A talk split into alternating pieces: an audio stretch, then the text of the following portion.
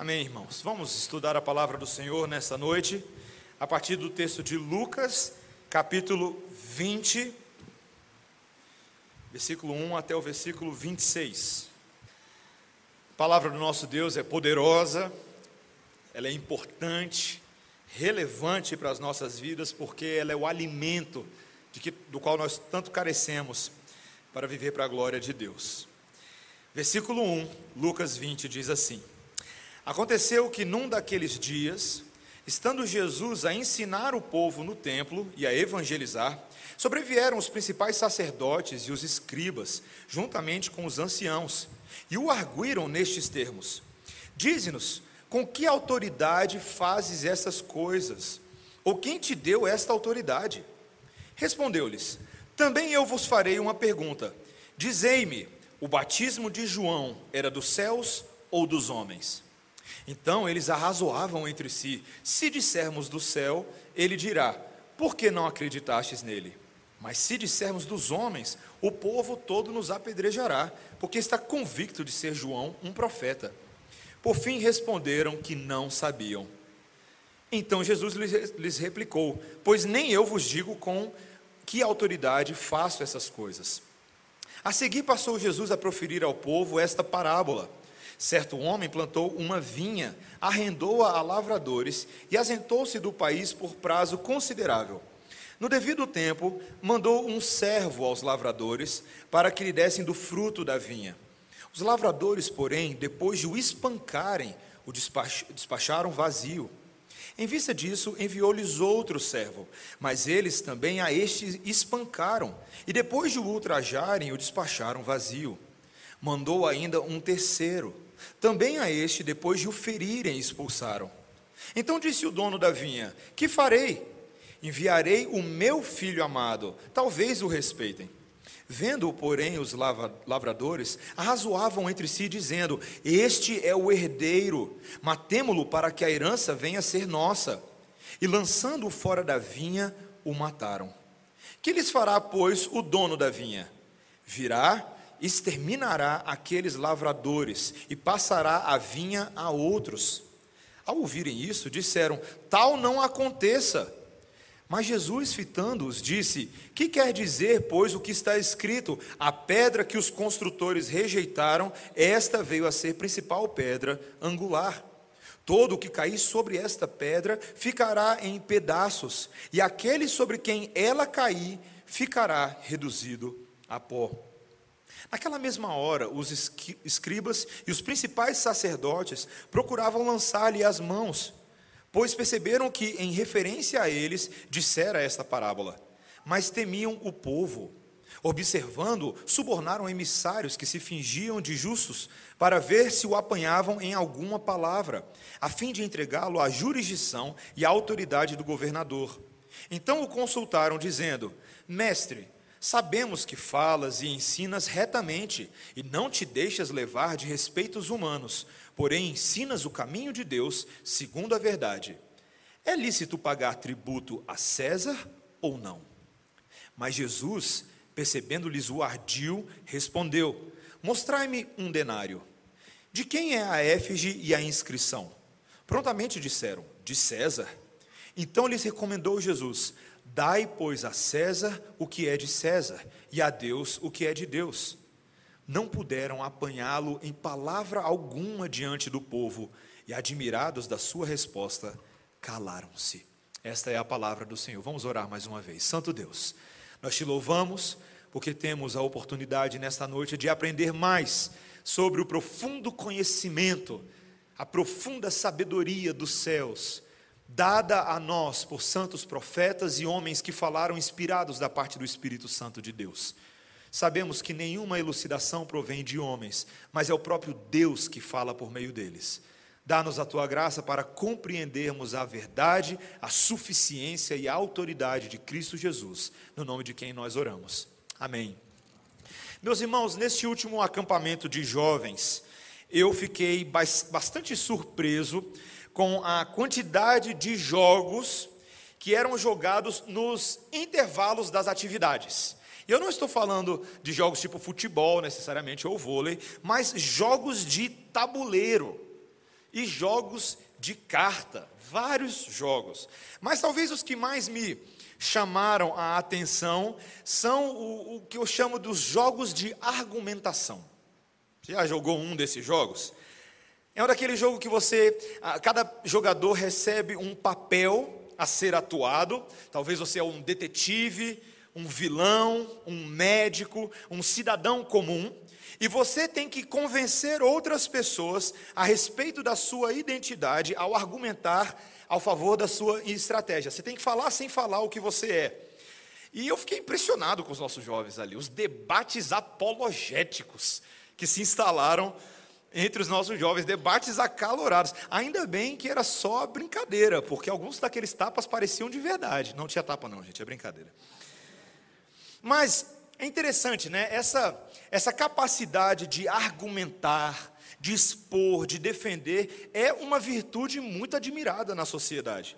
Desde a antiguidade, os sofistas gregos desenvolveram essa técnica nos circuitos ah, políticos, nos circuitos judiciais. A ideia era persuadir uma audiência a respeito dos mais diversos assuntos. Eles falavam sobre todo tipo de coisa. Ah, e, eventualmente, Aristóteles ficou conhecido por ah, lançar as bases para sistematizar a ciência da retórica, mostrando como ela seria um dos elementos chave da filosofia, junto com a lógica, junto com a dialética. Ah, e hoje em dia, quando a gente olha para o desenvolvimento cultural do Ocidente, as pessoas criaram uma apreciação especial pelo debate de ideias. Ah, nós assistimos programas de televisão que são assim, não é verdade? Nós ouvimos programas de rádio, podcasts que são assim.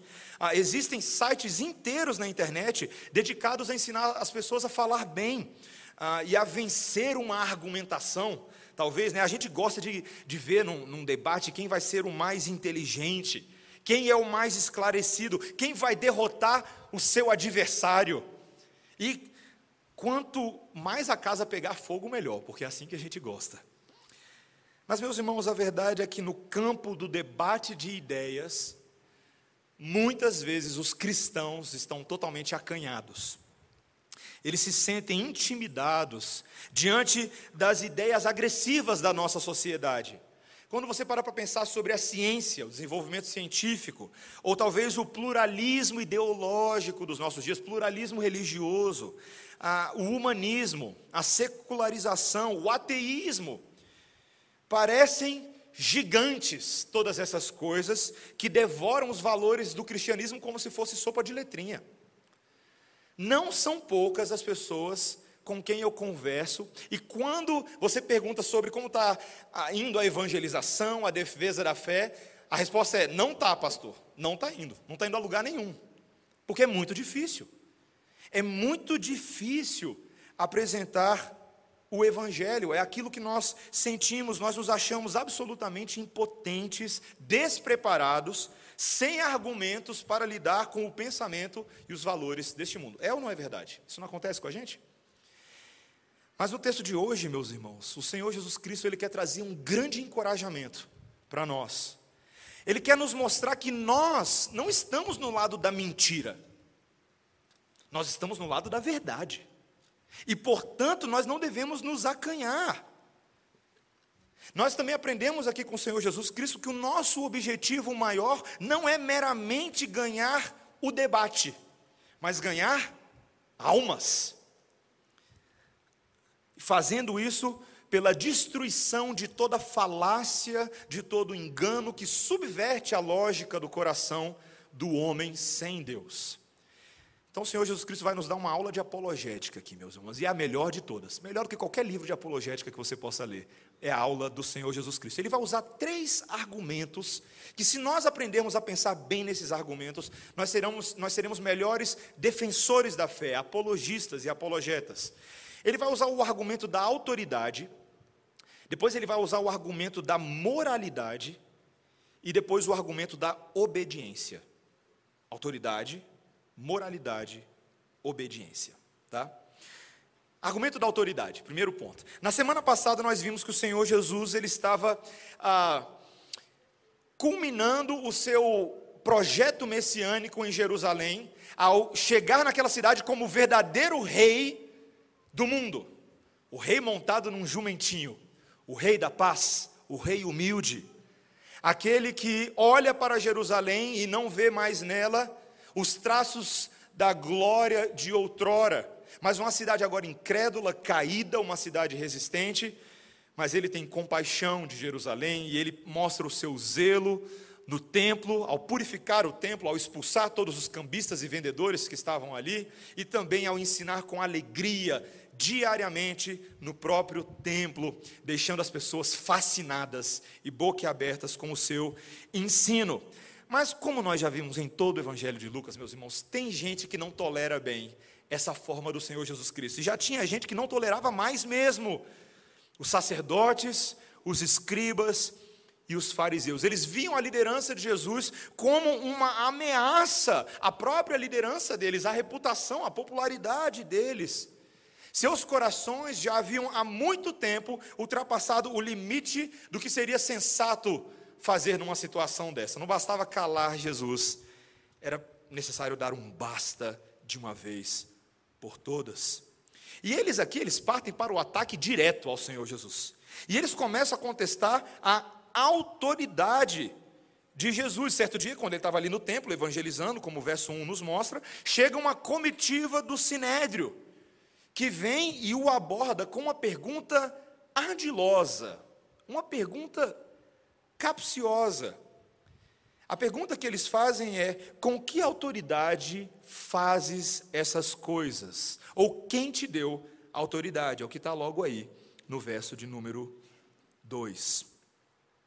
Essa era uma pergunta capciosa, meus irmãos, talvez você não esteja percebendo, porque se Jesus respondesse que a sua autoridade vinha de Deus, ou seja, se ele declarasse abertamente que ele era o Messias, o Filho de Deus, esses homens o acusariam de blasfêmia e o levariam a julgamento. E Jesus sabia que esse ainda não é o momento dele se entregar voluntariamente para se sacrificar e cumprir a obra de Deus. Portanto, o Senhor Jesus Cristo aqui ele se utiliza de um, de um artifício de conversa. Ele responde a pergunta deles com uma outra pergunta. Olha a pergunta que ele faz nos versículos 3 e 4. Também vos farei uma pergunta. Também eu vos farei, uh, também eu vos farei uma pergunta. Dizei-me: o batismo de João era dos céus ou dos homens? Estranho, né? O que tem a ver uma coisa com a outra? Talvez alguns comentaristas, quando falam desse texto, eles parecem ter aquela impressão, num primeiro momento, que o Senhor Jesus Cristo estava se esquivando de responder a pergunta inicial que lhe fora feita. Ele está usando aquela famosa e muito bem implementada técnica de apologética do Chaves. Você já ouviu a técnica de apologética do Chaves? Quando o seu barriga diz para o Kiko: Você não sabe que somente um idiota responde uma pergunta com outra pergunta? Aí o que, que o Kiko responde? É mesmo.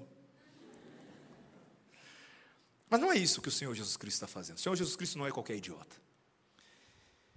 Ele está expondo expondo as verdadeiras motivações dos corações daqueles homens, a usar uma técnica de fumaça para confundi-los, colocando eles num, num dilema com duas opções que são muito desagradáveis. Você começa a perceber isso no raciocínio deles. Eles sabiam que João Batista era uma figura religiosa de destaque. E seria legítimo pensar que as autoridades eclesiásticas se pronunciassem sobre a origem do batismo de João Batista. Mas, olha o dilema. Se por um lado eles falassem que o batismo que ele realizou era da parte de Deus, logo eles também teriam que reconhecer a autoridade messiânica de Jesus. Porque João Batista pregava o batismo precursor de Jesus. Ele atestava que Jesus era o Messias. Portanto, esses homens deveriam se crer em Jesus, seguir a Jesus com entusiasmo e largar de besteira. Mas se eles, por outro lado, dissessem que o batismo era de homens e não de Deus, o povo ia cair matando. Literalmente, ia apedrejá-los. Porque o povo considerava João Batista um profeta, um verdadeiro profeta de Deus. E assim os líderes perderiam sua credibilidade, a sua popularidade. Não é interessante? Eles ficam ali tentando tramar o que, que a gente vai responder. E nas entrelinhas aqui tem uma coisa que eu e você às vezes não percebemos. Você percebeu que nesse conciliábulo deles aqui, eles não estão nem um pouco preocupados com a verdade. Eles não estão preocupados com os fatos do caso, apenas com as consequências das suas respostas junto à multidão. Eles não pensam na possível veracidade das respostas de Jesus, que de fato ele é o Messias, que de fato ele tem autoridade, porque as suas motivações eram tortas. Esses homens já chegaram ali com uma agenda, e nesta agenda não havia nenhum item que dizia ser convencido pelo Senhor Jesus.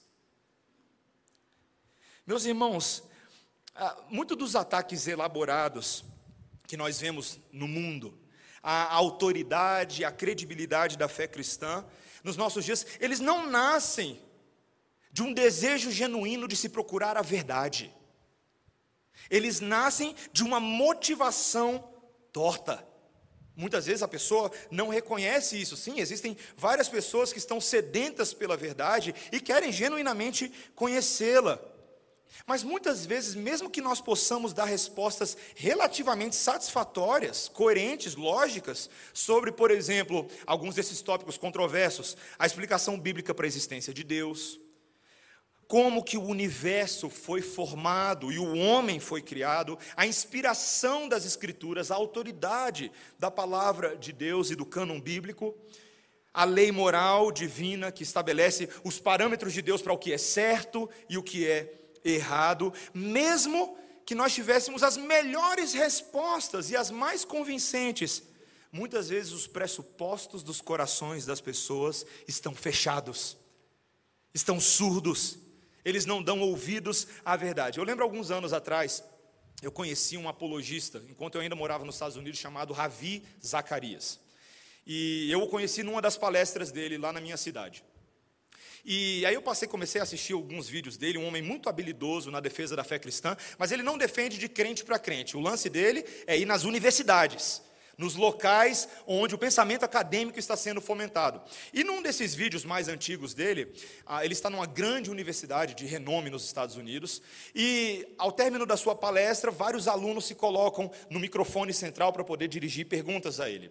E eu lembro de ver esse vídeo e um ateu, um aluno ateu, aparentemente muito esclarecido, começa a bombardeá-lo com perguntas, uma atrás da outra, nesses tópicos que nós acabamos de falar. E o Ravi Zacarias, muito habilmente, começa a responder responder satisfatoriamente a cada uma das perguntas dele, com coerência, com maestria, se utilizando sim da palavra de Deus, mas mostrando também a verdade de Deus em outros campos científicos.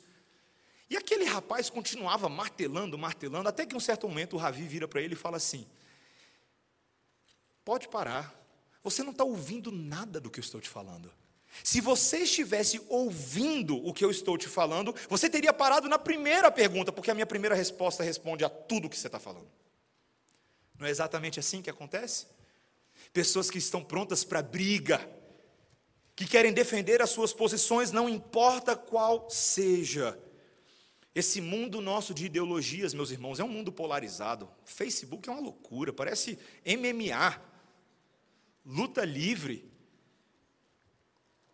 O grande problema que nós vemos é um problema de fontes de autoridades. Muitas vezes, na busca de uma epistemologia da verdade, do conhecimento da verdade, a discussão que nós deveríamos ter é qual é a fonte de autoridade que a pessoa está utilizando para falar o que ela fala. Por exemplo, se ela tem uma fonte de autoridade em que a ciência prevalece, em que a metodologia da ciência é suficiente para abarcar toda a explicação de todas as coisas, por meio, quem sabe, da observação da natureza, da análise, do teste, essa vai ser a forma da pessoa de debater tudo. O racionalismo filosófico e humanista do iluminismo do século XVII atribui à razão individual, à habilidade individual do homem de raciocinar, o elemento de clareza, de iluminação para que ele chegue ao conhecimento da verdade. Já a pós-modernidade relativiza tudo. A grande verdade da pós-modernidade é que não existe verdade absoluta. Essa é a grande verdade. Esse é o absoluto da pós-modernidade. Não existe nenhuma verdade absoluta. O que existem são verdades individuais. Verdades que servem para mim, mas talvez não sirvam para você, mas talvez a que serve para você não serve para mim. O que importa é que todos sejamos felizes com as nossas liberdades e verdades individuais. Essa autodeterminação abre portas para um pluralismo moral caótico, aonde o bem do indivíduo é determinado apenas e tão somente pela experiência pessoal dele e pela sua sensação de felicidade e de alegria. É uma crise de autoridades que nós vimos nesses dias. E plagiando um pouco aqui o reverendo Tim Keller, ele fala uma coisa muito interessante. Ele diz que, na verdade, cada uma dessas expressões é uma religião em si. A religião da ciência, a religião do racionalismo filosófico, a religião do pluralismo ideológico. Você precisa ter muita fé, e ela é claramente demonstrada na maneira como as pessoas estão dispostas a morrer pelos seus ideais. Meus irmãos, nessa crise de autoridades, eu e você não podemos deixar nos enganar. Olha o que o Senhor Jesus Cristo faz, quando ele diz, a partir do versículo 8, ele diz no versículo 7: Por fim responderam que não sabiam. Então Jesus lhes replicou: Pois nem eu vos digo com que autoridade eu faço estas coisas. Ele não se dá o luxo de responder. Ele não entra no jogo deles. Ele não vai falar sobre autoridade a homens que se recusam a responder a uma importante questão religiosa, pois são autoridades eles mesmos. O Senhor Jesus Cristo não joga os joguinhos desse mundo. Meus irmãos, nós precisamos ter muito cuidado quando nós debatemos com as pessoas. Porque nós sabemos que existe sim uma grande narrativa que explica a vida e ela não está centrada no homem, e sim em Deus. Deus é o centro de toda a verdade. Deus não se submete às nossas experiências individuais, pelo contrário, somos nós que nos submetemos à história dele, à lógica dele. E a autoridade dele não está em cima da mesa para ser debatida com qualquer que seja. O Deus do Antigo Testamento e o Deus do Novo Testamento, que nós conhecemos muito bem, não tolera a comparação com qualquer que seja a autoridade deste mundo. E você e eu precisamos ter isso dentro da nossa cabeça, para não acharmos que o cristianismo é só mais uma alternativa interessante no campo das ideias. Não! A verdade da palavra é a única verdade, a única que tem razão, e a única que de fato, de forma suficiente, explica todas as outras verdades. Nós precisamos ter essa cautela para não nos enveredarmos em debates infindáveis que não tratam das verdadeiras questões, dos verdadeiros pressupostos. Essa é a primeira questão. Mas veja que não é somente um argumento de autoridade que o Senhor Jesus Cristo vai utilizar, mas também um argumento de moralidade.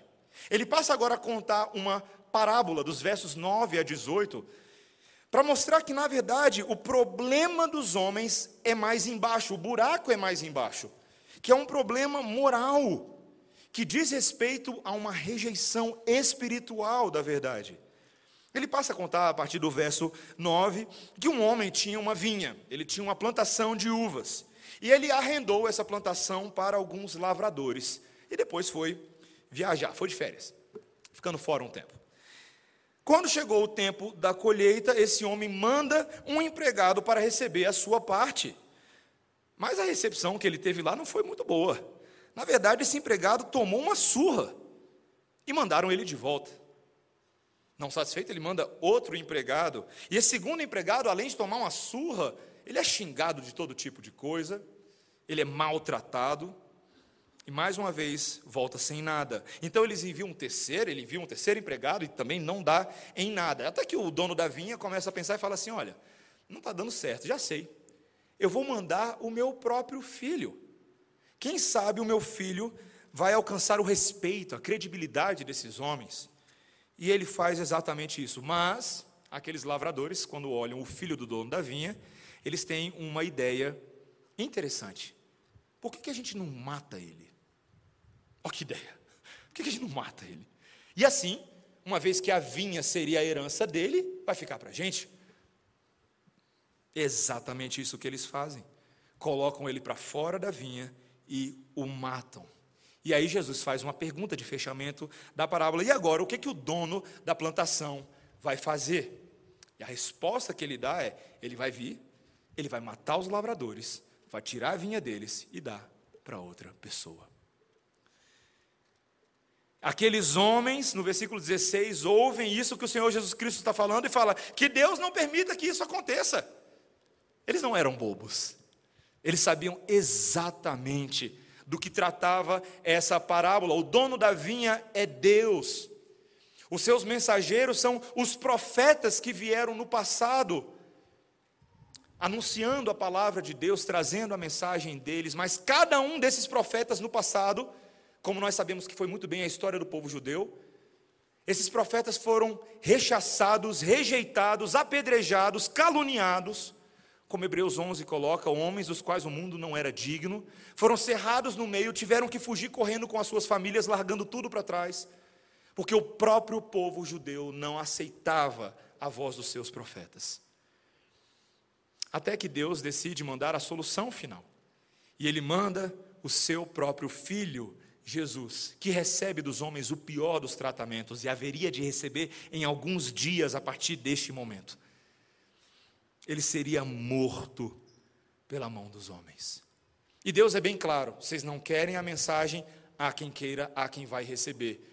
Vocês serão julgados e dizimados, e essa mensagem será transferida aos outros, que são os gentios. Meus irmãos, isso é muito interessante. As Escrituras Sagradas afirmam claramente que Deus haveria de julgar o seu próprio povo, a começar com a destruição de Jerusalém no ano 70. Mas haveria um endurecimento grave no seio do povo da aliança, de tal forma que aqueles que historicamente caminharam com todos os patriarcas não caminhariam com o Messias, pois não o aceitariam. E as palavras de Jesus são duras no versículo 17, olha o que ele diz. Acompanhe comigo. Ele diz: Mas Jesus, fitando-os, disse: Que quer dizer, pois, o que está escrito? A pedra que os construtores rejeitaram, esta veio a ser a principal pedra angular. Todo o que cair sobre esta pedra ficará em pedaços, e aquele sobre quem ela cair ficará reduzido a pó.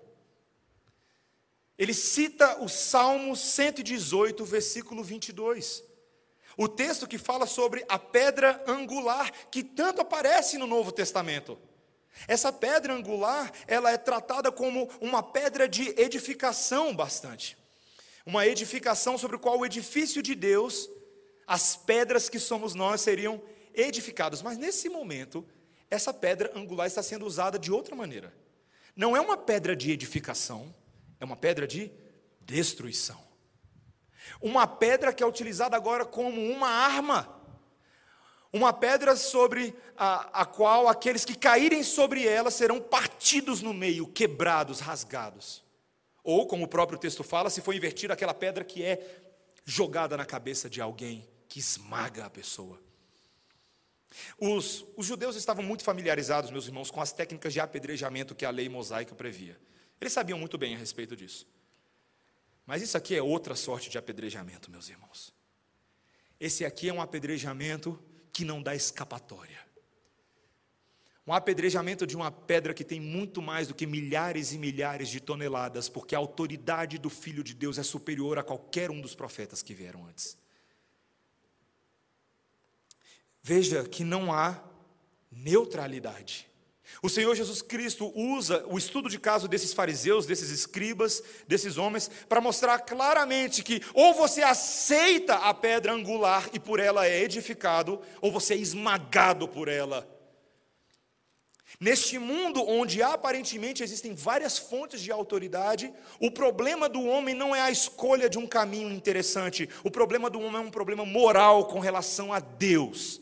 Esse é o grande problema do homem. Os argumentos construídos, as ideologias, as filosofias são apenas máscaras e maquiagens para ocultar o verdadeiro problema no coração. Corações quebrados, distantes de Deus, corações endurecidos. Eu, eu já perdi, eu já perdi a, a, a conta da quantidade de vezes que eu, especialmente na época que eu era universitário, que eu me enveredava por vários debates com outras pessoas, quando eu era do núcleo de vida cristã, a gente tinha o, o dia da evangelização. A gente saía e a gente queria bater boca com os marxistas da UNB. Era uma loucura. É, a gente queria bater boca com eles.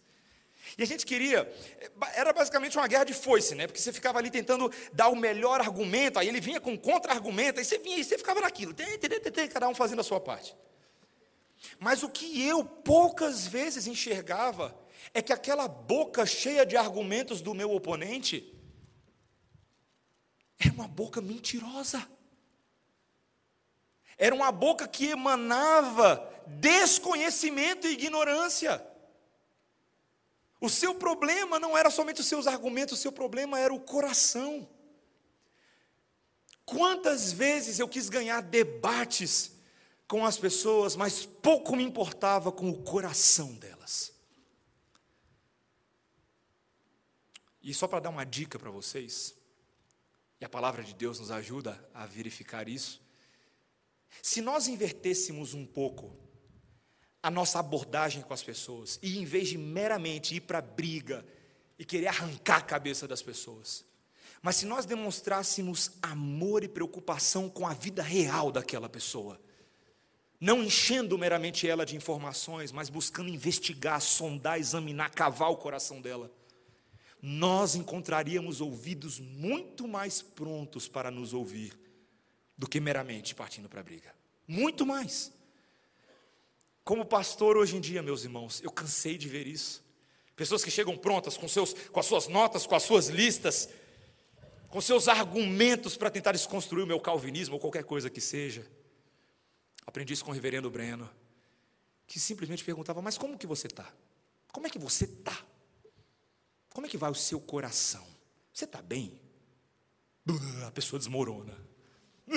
Eu estou mal. Eu estou aqui brigando. Meus irmãos, como nós perdemos tempo. Enxergamos a casca, mas não enxergamos como Deus olha o coração. O problema das pessoas é um problema moral qualquer argumentação nesse mundo, ela já é falha na base. Porque se Deus não é a fonte de verdade, de segurança, de alegria, de felicidade, de identidade, essa pessoa é como um, um, alguém errante no mundo, um peregrino, vagando em busca de respostas, tateando como que se pudesse encontrar. Mas seus olhos estão fechados, suas mãos não têm habilidade, seus ouvidos estão mocos. Nós precisamos orar para que Deus abra o entendimento delas. Eu e você jamais, jamais deveríamos nos engajar em nenhum debate que seja sem orar pela pessoa que está diante de nós. Jamais. Para que as palavras que saírem da minha boca não tenham um efeito superficial, mas para que o Espírito gire a chavezinha do coração meus irmãos, muitas vezes não são os grandes argumentos, não são as ideias complexas e acadêmicas que convencem as pessoas, mas são as palavras em forma de bisturi, bem posicionadas, que o Espírito Santo vai usando para costurar e rasgar aquilo que precisa ser rasgado. Eu e você não precisamos meramente da nossa sabedoria, ainda que ler livros seja muito bom, ainda que eu e você devamos nos capacitar no conhecimento de toda a verdade, mas sobre todas as coisas nós precisamos do poder do Espírito Santo de Deus. É isso que nós precisamos. Quando Paulo conversa com a igreja de Corinto, uma igreja que se gabava da sua do seu conhecimento, das suas escolas de pensamento, pois eram gregos, ele afirma no capítulo 2 de 1 Coríntios que quando ele pregou o evangelho a eles, ele não fez somente em palavras de ostentação, palavras que chamavam a atenção, mas ele fez no poder de Deus, pregando não somente ideias interessantes, mas a Cristo crucificado. Algo sim que é escândalo para os judeus, loucura para os gentios, mas é poder de Deus para a salvação de todo o que crê. É isso que nós precisamos confiar, meus irmãos. Nós, e aqui vai, isso aqui é uma, é uma estou dando várias dicas hoje, essa é uma dica boa.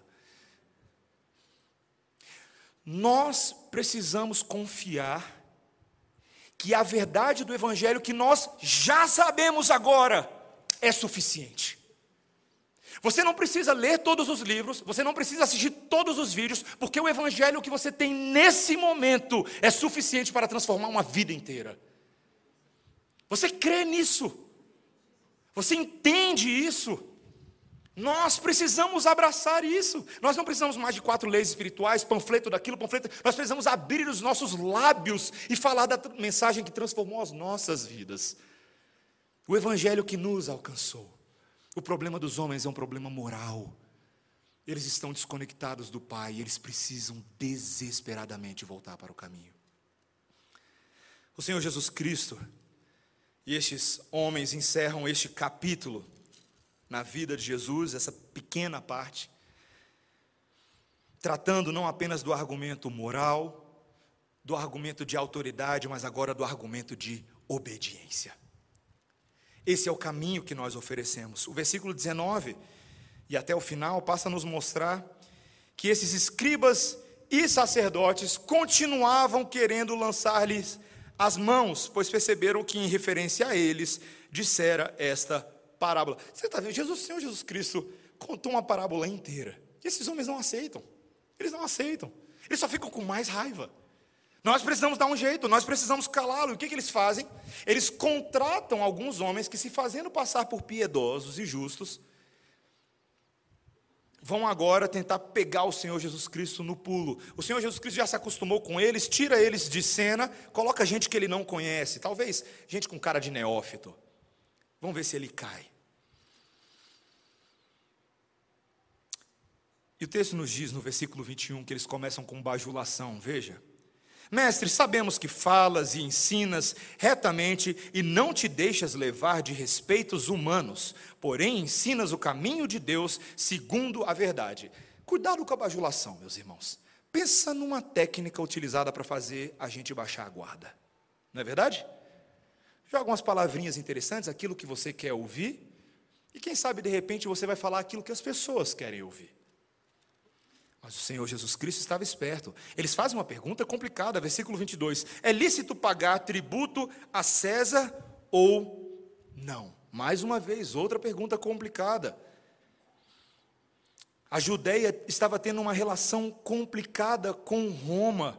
Eles estavam furiosos, os judeus, porque tinham que pagar impostos exorbitantes à coroa de Roma, apoiando o governo pagão deles, e assim também os seus deuses, os quais eles não criam.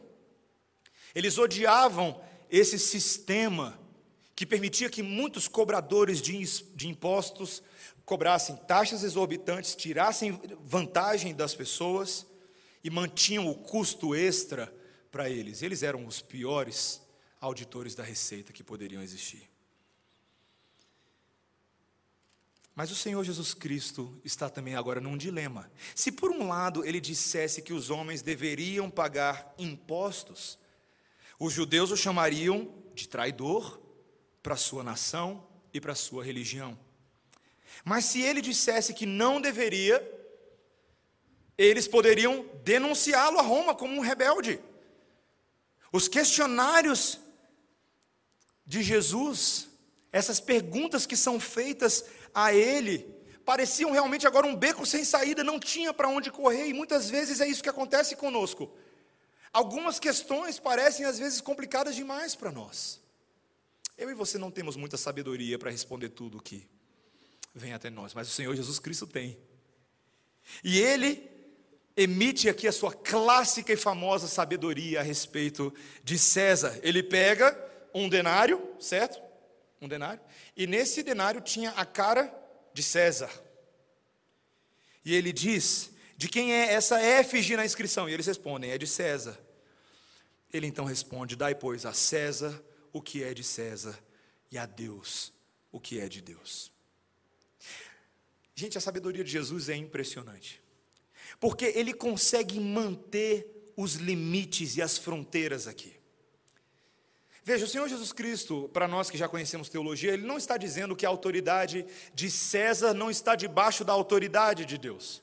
Mas ele está dizendo que nessas relações sociais, sermos verdadeiros filhos de Deus significa respeitar as autoridades desse mundo, dando-lhes o que é devido, como por exemplo, pagar os nossos impostos em dia.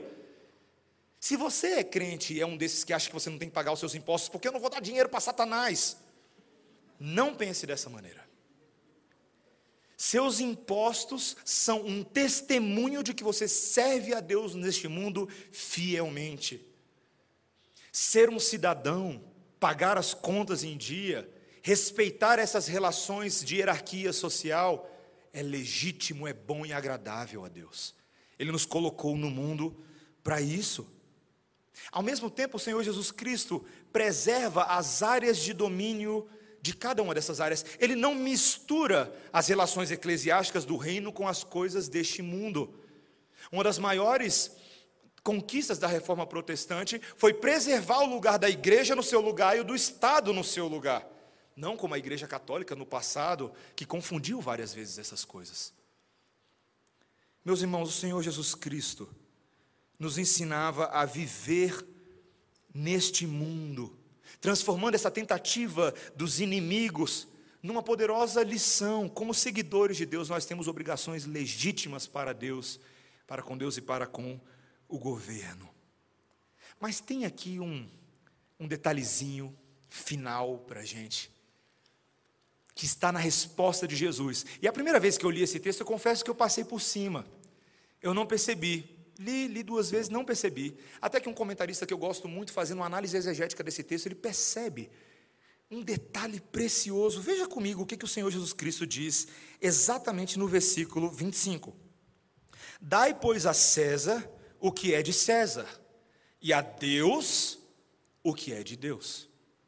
Mas ele o faz enquanto ele está olhando uma moeda em que havia a cara de César. Ele está falando, essa moeda tem a cara de César, dá para o César que ele é o dono da moeda. Mas quem tem a cara de Deus? Nós. Porque eu e você fomos feitos como imagem e semelhança de Deus, sobre quem Ele imprimiu a sua própria identidade, para que fôssemos posse dele por toda a eternidade. Dar a Deus o que é de Deus é dar a nós mesmos, é nos entregarmos ao Senhor por inteiro. E é assim, meus irmãos, que os debates são vencidos, que as guerras são findadas quando aqueles que antes eram inimigos, agora passam a ser posse de Deus. Quando há uma conversão interna, uma regeneração do coração, em que aqueles que antes resistiam e batiam, agora estão suscetíveis e abertos a todo o ensino de Deus. Meus irmãos, o Senhor Jesus Cristo veio a este mundo para fazer uma coisa: pegar o que é de direito dele. Ele veio para restaurar a imagem de Deus em filhos caídos, para que nós, o que os que outrora debatíamos e argumentávamos, agora nós possamos nos entregar inteiramente a Deus, sem mimimi, sem resistência. Meus irmãos, a grande obra da cruz de Cristo é fazer por nós e por todas as pessoas algo que debate nenhum pode fazer ela nos transforma de dentro para fora. Ela quebra as nossas resistências, ela nos lava, nos purifica de todo o pecado, ela nos dá nova identidade. O Senhor Jesus Cristo sabia que não bastava ficar nas palavras com os fariseus, era necessário caminhar até a cruz do Calvário. Era necessário fazer algo que não fossem somente palavras humanas, mas a palavra encarnada, crucificada, ressurreta e que hoje vive. Essa é a palavra que transforma. O que é interessante, meus irmãos, é que nessa tentativa vã do homem de contra-argumentar com Deus, não tem jogo. Deus vence qualquer debate. Aos olhos dos homens isso parece até desonesto. Sabe o que Deus faz? Você está debatendo, está debatendo, ele pum, muda o seu coração, pronto, acabou. Acabou o debate. Acabou o debate. Qual é o debate? Né, né, né, né, né pum, mudou o coração, acabou. Não tem conversa. Deus tem poder para fazer isso. E por isso o apóstolo Paulo, no texto que nós lemos hoje de 1 Coríntios 13, 2 Coríntios capítulo 10, ele fala claramente que nós precisamos entender que a nossa batalha não é segundo a batalha desse mundo, ainda que nós andemos na carne, nós não militamos segundo a carne, porque as armas da nossa milícia não são carnais, e sim poderosas em Deus para destruir fortalezas, anulando sofismas toda altivez que se levante contra o conhecimento de Deus, levando cativo todo pensamento à obediência de Cristo. como é que os debates desse mundo se acabam quando Deus converte pessoas, eleva os seus pensamentos a Cristo e nos sujeita ao senhorio dele para sermos obedientes para o resto das nossas vidas. Uma, uma vez um, um jovem me perguntou sobre o assunto da certeza da salvação. E uma das perguntas que ele fez é: Pastor, como é que você pode ter certeza que você não vai perder a sua salvação? Eita perguntinha. É uma das perguntas complexas. Qual é a nossa certeza humana que nós temos de que nós jamais nos afastaremos de um estado de graça? Eu não tenho como fazer uma afirmação 100% de que eu jamais me afastarei do Senhor. Mas uma coisa eu sei: quando Deus decidiu me salvar, que ele fez, a palavra me afirmou que aquilo que Deus faz não pode ser revertido, a batalha já foi ganha. Meus irmãos, por mais que eu tente argumentar, contra-argumentar, fazer mimimi contra o meu Deus, Deus vence no final. E o pastor John Piper me ensinou a ver que isso não depende da maneira como eu me sinto momentaneamente. Se os meus sentimentos dizem que eu estou mais perto ou mais longe de Deus, mas isso depende tão somente da cruz de Cristo e na fé que me é dada pelo próprio Deus para crer que a cruz é para mim. Ponto final. Ponto final. E meus irmãos, todas as vezes que eu lembro que por mais que eu seja pecador, que por mais que meus lábios nem sempre exaltem a Deus da forma como deveriam, mas quando eu lembro de tudo que Cristo fez naquela cruz, só nos resta nos render. Tá bom, eu desisto, Deus. Eu paro de argumentar, eu paro de debater, eu me rendo ao Senhor que já venceu a minha batalha. Se ele fez isso por mim, ele pode fazer isso por outros. Ele fez isso por Paulo, fez por vários de vocês. Basta que nós preguemos a verdade dele, sem mácula, sem obstáculo, a verdade pura e limpinha, é ela que muda pessoas. A nossa evangelização precisa ser mais evangeliocêntrica, mais centrada nas boas novas de Cristo e menos recheada de argumentos que não levam a muito lugar. Meus irmãos, essa mensagem é impressionante. Nós todos somos chamados a participar de um jogo nessa vida na qual temos que cumprir um papel que o Senhor nos deu. Temos que convencer pessoas, persuadir pessoas. Isso não é muito fácil. Mas o nosso chamado é estar sempre prontos para dar razão a qualquer pessoa que nos pedir razão da nossa fé, dar explicação a qualquer pessoa que nos pedir razão da nossa fé.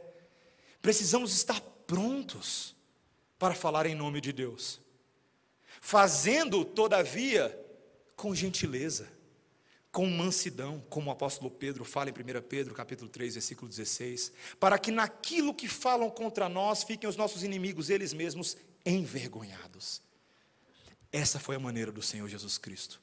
Suas palavras eram reforçadas pela sua conduta, e havia integridade em tudo isso. Concluo dizendo, meus irmãos, que existe uma falácia no meio evangélico que não pode ser abraçada. Não pode. E se você crer dessa forma hoje, arrependa-se. Lá vai. Existe uma falácia que diz: pregue o evangelho. Se necessário, use palavras. É impossível fazer isso. Não tem como fazer. Não tem como pregar o evangelho sem usar palavras. A palavra de Deus é recheada de palavras para nós defendermos o Evangelho. Eu e você precisamos abrir a nossa boca e anunciar a Cristo aos perdidos. Entretanto, meus irmãos, não faça isso somente com palavras. Faça isso também com as suas atitudes. Faça isso com testemunho da sua vida, da sua casa, do seu lar, você como marido, você como esposa, você como filho, você como trabalhador, você como cidadão na cidade de Brasília. Crie pontes apologéticas por meio da maneira como você vive, para que as pessoas olhando para você de fato possam ver, e aí que vai mais um jargão, algo que faça diferença. Que elas vejam isso. Muitas vezes, meus irmãos, as pessoas não vêm à igreja para receber os melhores argumentos apologéticos aqui, elas estão lá e você está lá também. É lá que você deve testemunhar. que a sua vida seja atrativa a outros, que outros olhem para você e falem assim: Eu quero ser exatamente assim. E no momento que te perguntarem, ou no momento que houver oportunidade, que os seus lábios transbordem de Cristo. Que você não hesite para falar do Senhor, não do seu crossfit, não do seu Facebook, mas do Senhor Jesus Cristo, morto, ressurreto e vivo. Amém? Que Ele nos ajude a sermos bons apologetas segundo Cristo e não segundo os homens. Vamos orar. Senhor Deus, temos em Cristo Jesus nessa noite a esperança de um sacerdote que sabe exatamente como falar em nome de Deus, como nos representar diante de Deus, alguém que nos ensina o caminho da defesa da fé. Não é pela força dos homens, não é pela briga dos nossos punhos, mas pelo poder do Espírito e da cruz. Senhor, é este mesmo poder que nesta noite transforma as nossas vidas, que transforma os nossos corações, é este poder que opera por meio da palavra, para que sejamos suscetíveis à voz de Deus.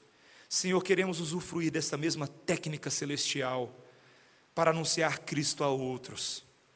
Ajuda-nos, Senhor, a não sermos tímidos diante do desafio, porque o mundo não se intimida, Satanás não se intimida, as filosofias do tempo presente continuam agressivas. Senhor, dá-nos perspectiva de soldados do reino de Deus que entendamos o nosso papel nessa grande batalha espiritual pelas almas, e que o nosso interesse não seja meramente ganhar o debate, mas ganhar vidas como agentes do Senhor. A tua misericórdia nos alcança hoje para nos lembrar que isso é possível, Deus. Ajuda-nos a sermos obedientes, em nome de Jesus. Amém. Vamos ficar de pé, irmãos.